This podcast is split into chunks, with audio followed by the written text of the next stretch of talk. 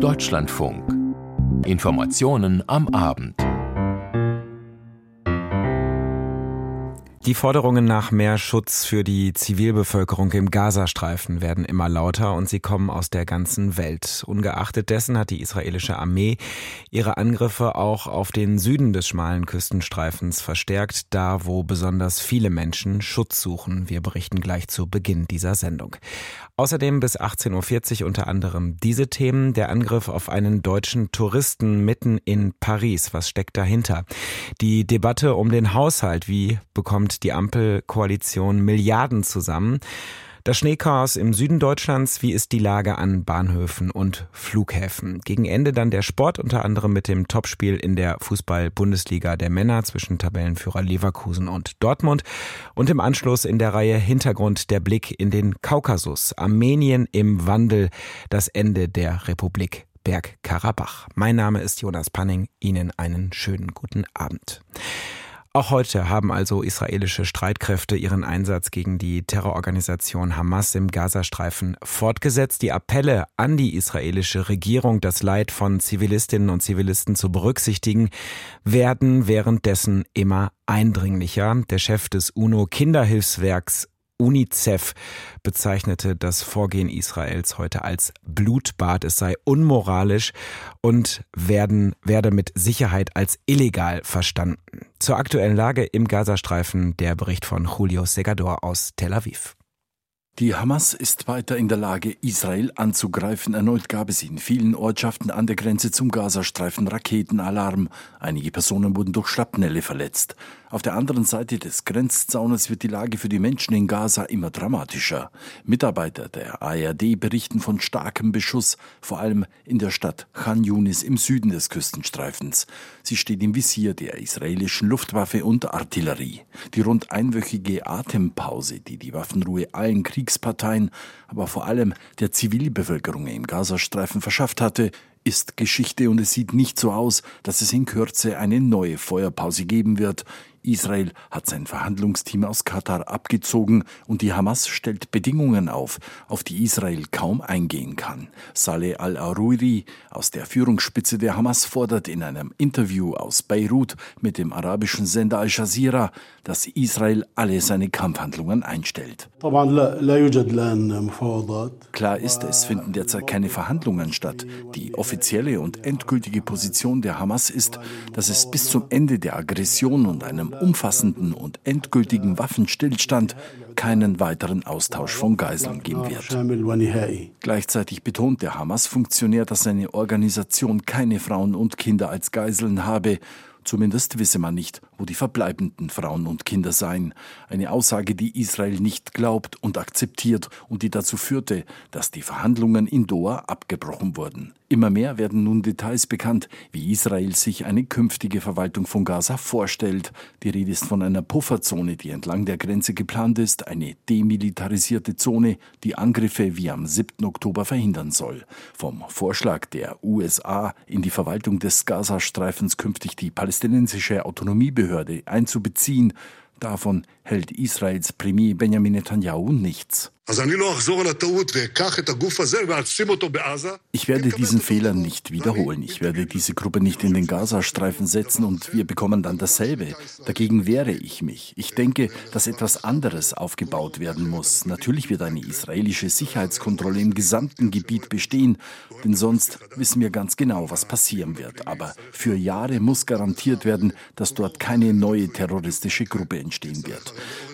Die Verwaltung dort muss einen ganz anderen Prozess durchmachen. Die palästinensische Autonomiebehörde ist daran gescheitert. Sie bekämpft nicht den Terror, sondern finanziert ihn. Unterdessen hat der Chefankläger des Internationalen Strafgerichtshofs Karim Khan seinen Besuch in Israel und den Palästinensergebieten abgeschlossen. Bei dem Terroranschlag vom 7. Oktober durch die Hamas habe es Szenen der berechnenden Grausamkeit gegeben, so Khan.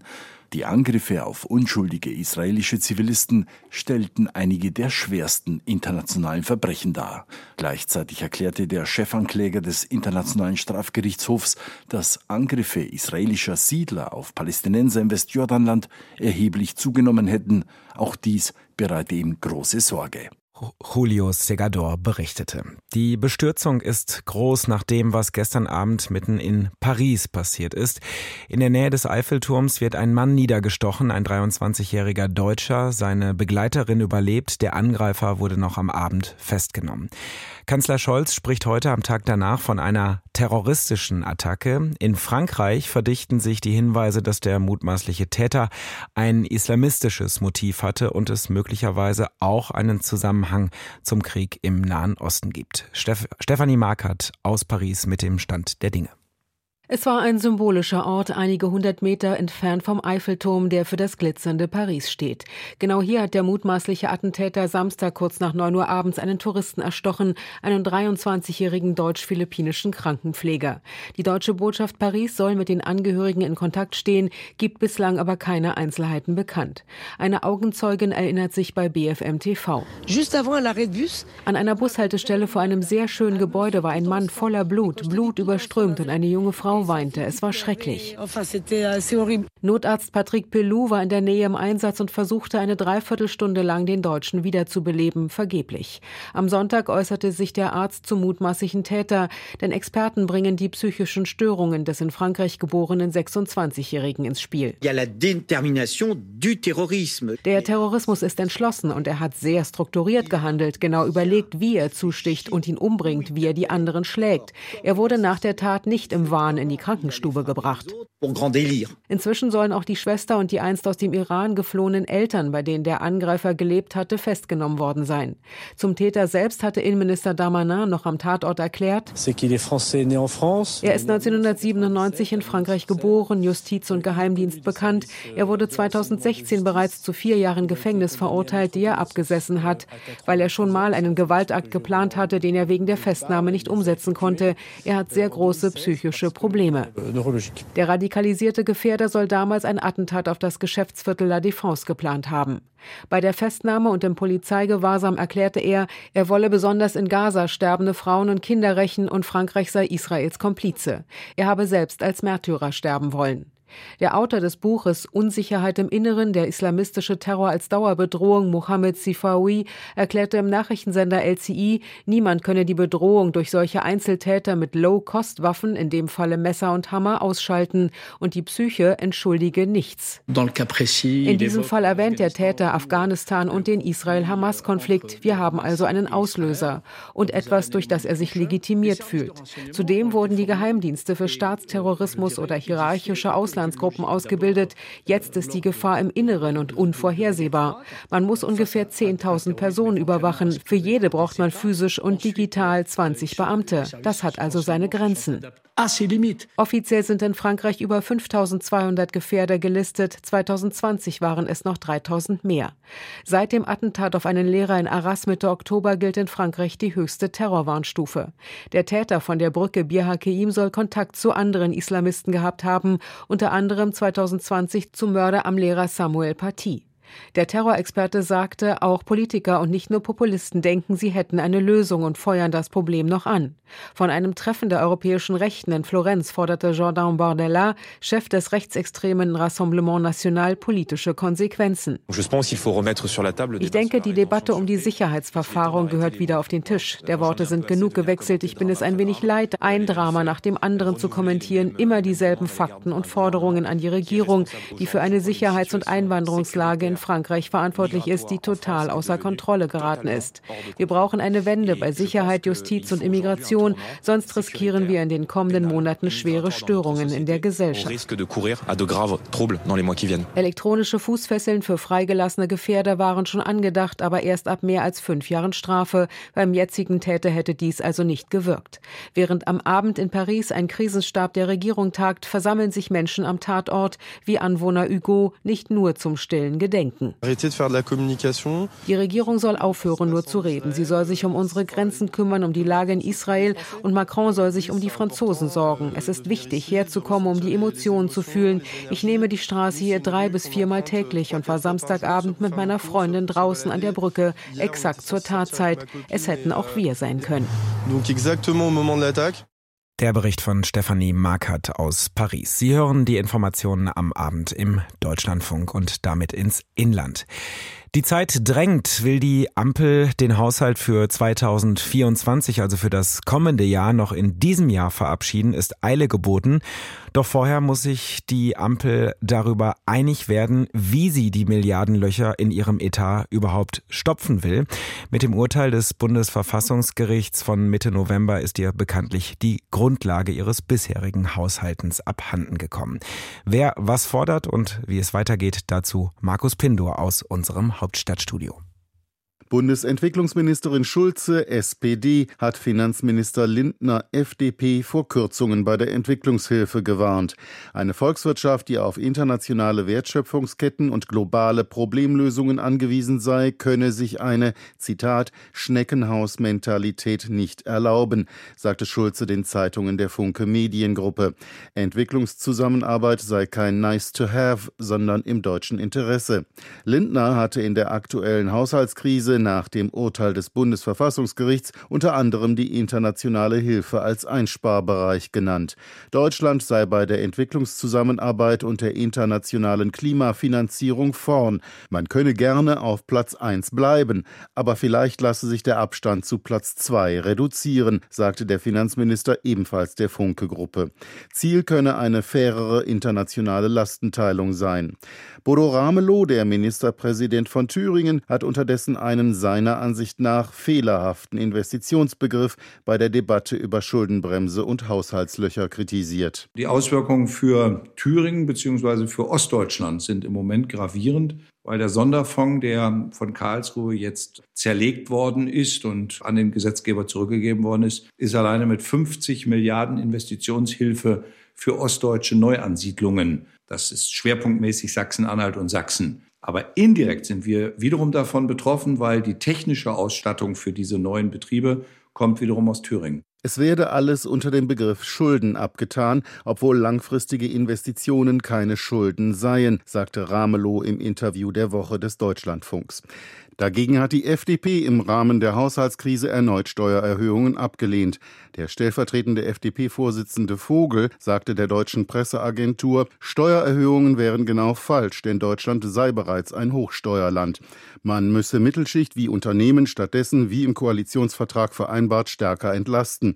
Die Schuldenbremse in Reaktion auf das Urteil des Bundesverfassungsgerichtes zu schwächen oder die Steuern zu erhöhen, komme für die Freien Demokraten nicht in Frage.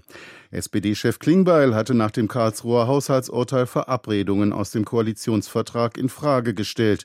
Der von SPD, Grünen und FDP festgehaltene Verzicht auf Steuererhöhungen stehe auf dem Prüfstand, so Klingbeil. Die Deutsche Industrie- und Handelskammer DIHK hat in der Haushaltskrise vor Belastungen für die Wirtschaft gewarnt. DIHK-Präsident Adrian sagte der DPA, die Bundesregierung müsse eine Balance schaffen zwischen der Einhaltung von politischen Zusagen für industrielle Einzelprojekte und den vereinbarten Entlastungen bei Netzentgelten und Stromsteuer. Die Ampelkoalition wird auch in der kommenden Woche weiter darum ringen, wo der Bund im kommenden Jahr noch Geld einsparen kann. Denn das Karlsruher Urteil hat Milliarden Milliardenlücken sowohl in den Etat für 2024 als auch in den Fonds zur Modernisierung der Wirtschaft und für Klimaschutz gerissen. Markus Pindor aus Berlin und auch wenn vor allem von FDP und Union auch über Einsparungen bei Sozialleistungen nachgedacht wird, an einem Prestigeprojekt der SPD soll nicht gerüttelt werden. Markus Sambale. Das SPD-geführte Bundesarbeitsministerium stellt klar, dass es bei der Anhebung des Bürgergelds zum Jahreswechsel bleiben soll und weist damit die Forderung des Koalitionspartners FDP zurück, die Bürgergelderhöhung in Zeiten knapper Kassen zu stoppen. FDP-Generalsekretär Bijan Djirsaray hatte als Begründung unter anderem die Inflation genannt, die heute niedriger ist als vor einigen Monaten, als die neuen Bürgergeldsätze berechnet wurden. Deshalb hält der FDP-Politiker die Bürgergelderhöhung nicht mehr für angemessen. Das Arbeitsministerium verweist dagegen auf das gesetzlich vorgegebene Verfahren, mit dem die Höhe des Bürgergelds nach festgelegten Zeiträumen berechnet wird. Die aktuelle Inflationsrate wird demnach erst fürs übernächste Jahr berücksichtigt. Arbeitsminister Hubertus Heil hatte kürzlich vermutet, nach der recht deutlichen Erhöhung für 2024 könnte die Bürgergelderhöhung im Jahr darauf relativ mickrig sein, sollte die Inflation wieder sinken. Markus Sambale. Seit Donnerstag läuft in Dubai die Weltklimakonferenz. Dort wird auch an Sonntagen gearbeitet. Diskutiert wurde auf der COP heute unter anderem über den Ausstieg fossiler Energieträger. Und in dem Zusammenhang fiel der Präsident der Weltklimakonferenz auf, Sultan El-Jaber soll laut Medienberichten angezweifelt haben, dass es einen wissenschaftlichen Konsens gibt über den fossilen Ausstieg zur Erreichung des 1,5 Grad Ziels. Keine gute PR also für die heutige Debatte. Georg Ehring meldet sich aus Dubai. Ausgerechnet im Ölstaat Dubai könnte die Weltgemeinschaft den weltweiten Ausstieg aus fossilen Energiequellen festschreiben. Eine wachsende Zahl von Staaten ist dafür, dass das Abschlussdokument der Klimakonferenz ein Auslaufen oder die Verringerung des Einsatzes von fossilen Energiequellen festschreibt. Catherine Abreu von der Nichtregierungsorganisation Destination Zero hofft, dass dies die Klimakonferenz wird, bei der sich die Welt darauf einigt, die Energiewende weg von fossilen Energiequellen und hin zu Erneuerbaren zu beschleunigen. Nach vier Verhandlungstagen nimmt diese Debatte wirklich Fahrt. Mehr als 100 Staaten haben sich dieser Forderung angeschlossen, darunter auch die USA, bisher ein Land mit besonders großen Plänen für die Expansion der Förderung von Öl und Gas, sowie Südafrika, das nach wie vor viele Kohlebergwerke betreibt. Weniger strittig ist in Dubai der Aufruf, den Einsatz erneuerbarer Energien zu verdreifachen und die Energieeffizienz zu verdoppeln. Auch Konferenzpräsident Ahmed Al-Jaber aus den Vereinigten Arabischen Emiraten spricht davon, dass künftig weniger fossile Energien eingesetzt werden sollten. Vom Ausstieg ist bei ihm allerdings nicht die Rede. Gemeinsam mit Saudi-Arabien setzen sich die Vereinigten Arabischen Emirate für Techniken ein, die die Klimabilanz von Öl und Gas verbessern sollen. Es geht vor allem um die Abtrennung und Speicherung des entstehenden CO2. Es ist unklar, welche Rolle diese Technik im Abschlussdokument spielen wird. Janet Milongo vom Climate Action Network sieht diesen Weg kritisch. Es ist offensichtlich, dass das ein Versuch ist, die Zeit der fossilen Energiequellen zu verlängern. Gefährliche Abwege wie die Abtrennung und Speicherung von CO2 haben keinen Platz in einem Plan für die Energiewende. Das zweitwichtigste Treibhausgas ist Methan. Es entweicht aus Rindermägen und von zu stark gedüngten Feldern, aus Mülldeponien und Förderanlagen für Öl und Gas. Bei der Klimakonferenz in Dubai steht es ebenfalls im Fokus. Die Branche ist aufgerufen, die Emissionen dieses Treibhausgases bis zum Ende des Jahrzehnts zu stoppen und auch das routinemäßige Abfackeln von Methan bei der Ölförderung einzustellen.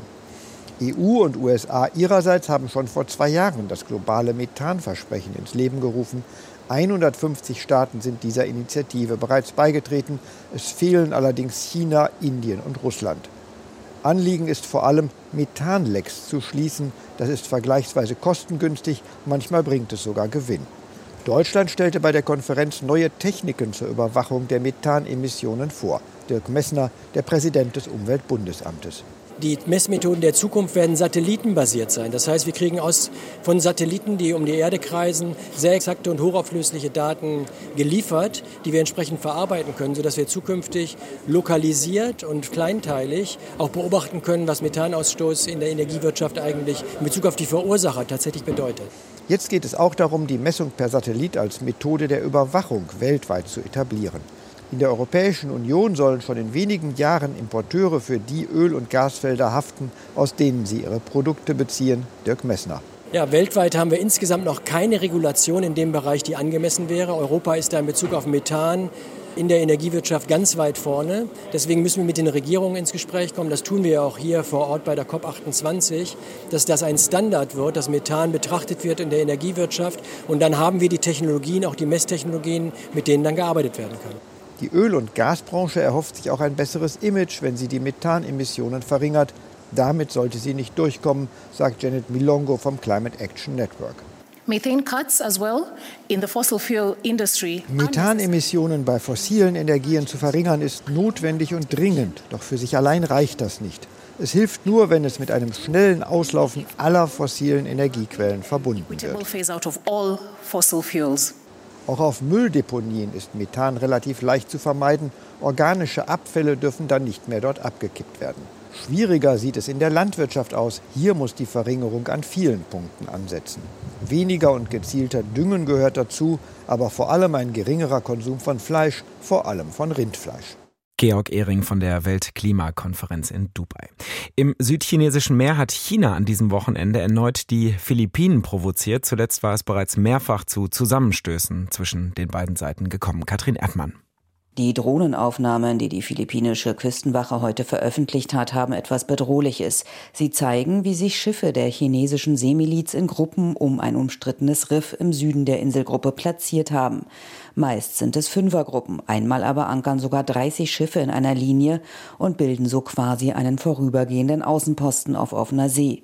Insgesamt soll es sich um 135 chinesische Schiffe gehandelt haben. Der jüngste Vorfall erinnert an einen ähnlichen vor zwei Jahren, als China 200 Schiffe über mehrere Wochen rund um ein Riff ankern ließ und jeglichen Protest der Philippinen ignorierte. Die philippinische Küstenwache entsandte dieses Mal zwei Schiffe, um Präsenz zu zeigen.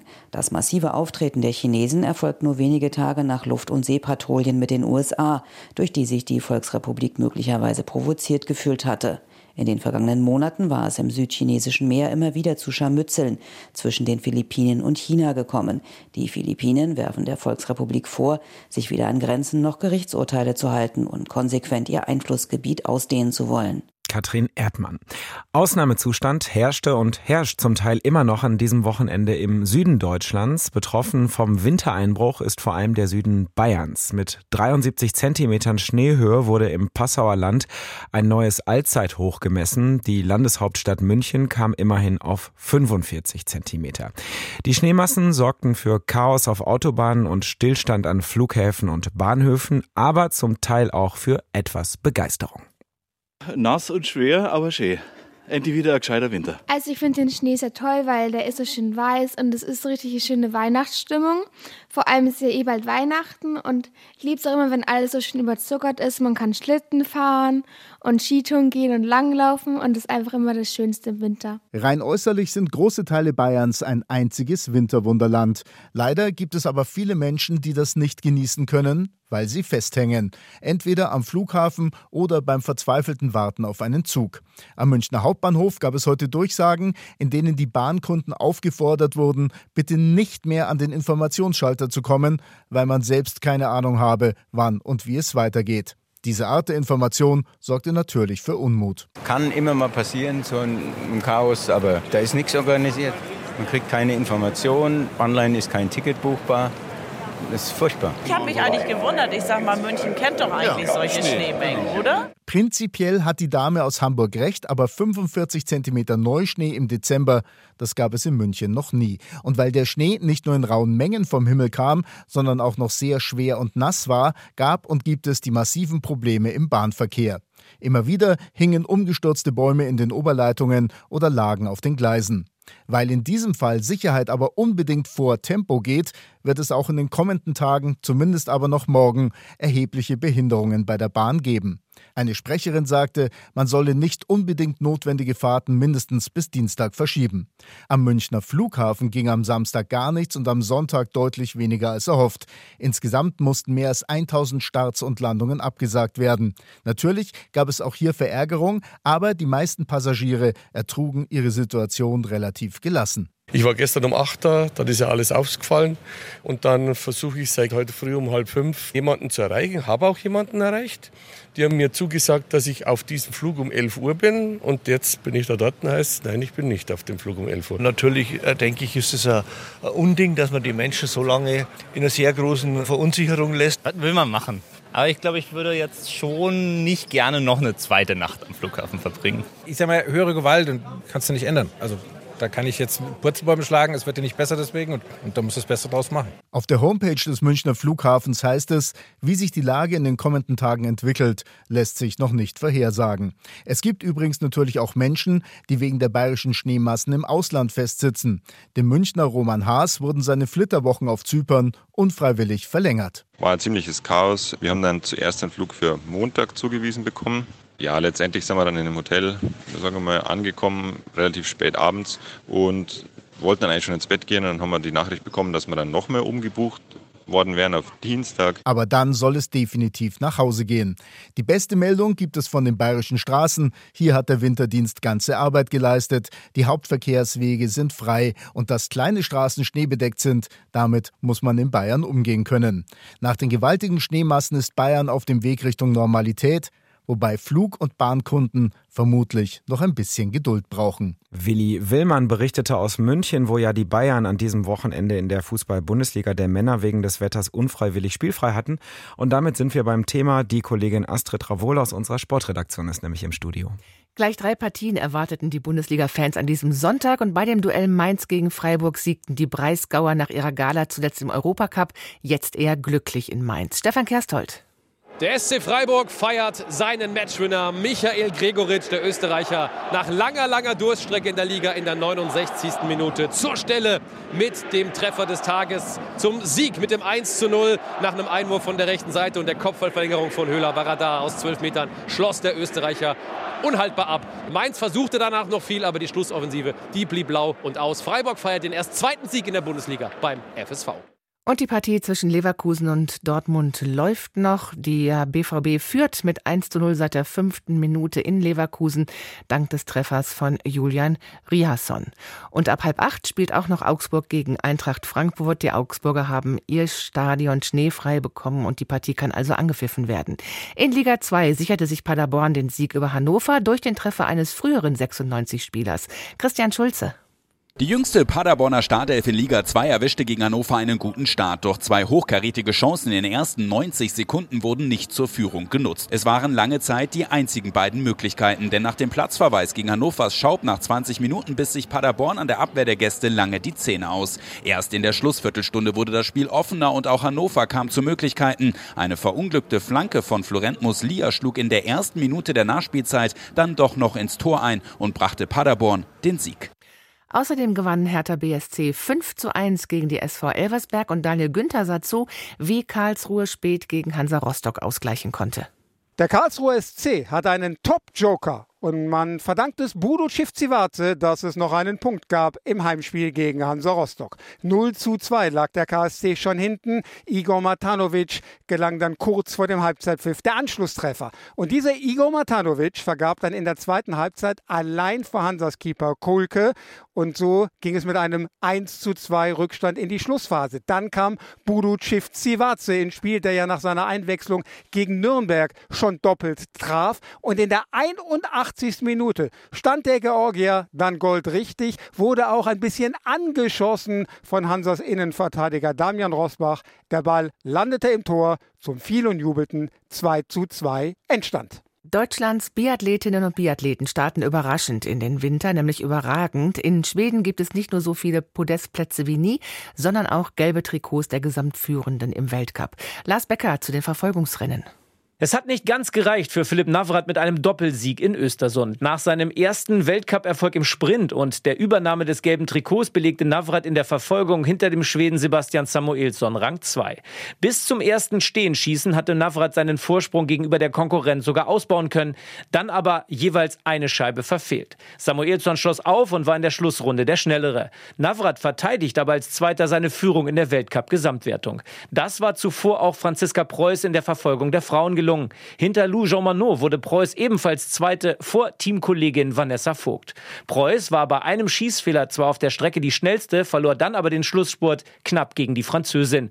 Mit insgesamt zehn Podestplätzen in zehn Rennen ist dem DSV ein glänzender Auftakt in die neue Saison gelungen. Und der Kollege Martin Thiel fasst zusammen, wie die Ski-Nordisch-Spezialisten abschnitten. Die Teams in der nordischen Kombination und im Langlauf haderten jeweils mit den Norwegern. Als Mannschaft sind die deutschen Langläuferinnen stark. Startläuferin Laura Gimler hatte zwar Probleme und übergab nur an Position 5 mit über 30 Sekunden Rückstand, dann aber startete Katharina Hennig den Turbo in ihrer geliebten klassischen Technik und übergab als Zweite an Pia Fink. Die musste zwar die starke Schwedin Andersson ziehen lassen, aber Victoria Karl als Schlussläuferin in der freien Technik überholte mühelos die USA und lief Platz zwei hinter Schweden sicher nach Hause. Bei den Männern ist Norwegen eine Macht und gewinnt vor Schweden und die deutsche Staffel überraschte, lief lange gut mit und sicherte sich Platz drei vor einer Verfolgergruppe. Anjan Sossau, ein Sprinter, lief stark und fiel als Schlussläufer platt, aber glücklich in den Schnee. In der nordischen Kombination in Lillehammer wurde deutlich, dass die deutschen Starter Schwierigkeiten beim Springen haben. Julian Schmid flog 130 Meter, das bedeutete Platz 8 und 1 Minute 37 Rückstand. Im abschließenden 10 Kilometer Langlaufrennen kämpfte er sich noch auf Rang 6 vor, aber das Siegerpodest war unerreichbar. Den Sieg schnappte sich einmal mehr der norwegische Dominator Jarl Magnus Rieber. Und die Super-G-Spezialisten in Beaver Creek müssen sich auch weiter gedulden. Dieses Rennen fällt dem Wind zum Opfer, also immer noch kein Saisondebüt für die. Vielen Dank, Astrid Ravol aus unserer Sportredaktion. Mehr von ihr dann ab 19.10 Uhr in Sport am Sonntag. Das war diese Ausgabe der Information am Abend. Heute mit Jonas Panning.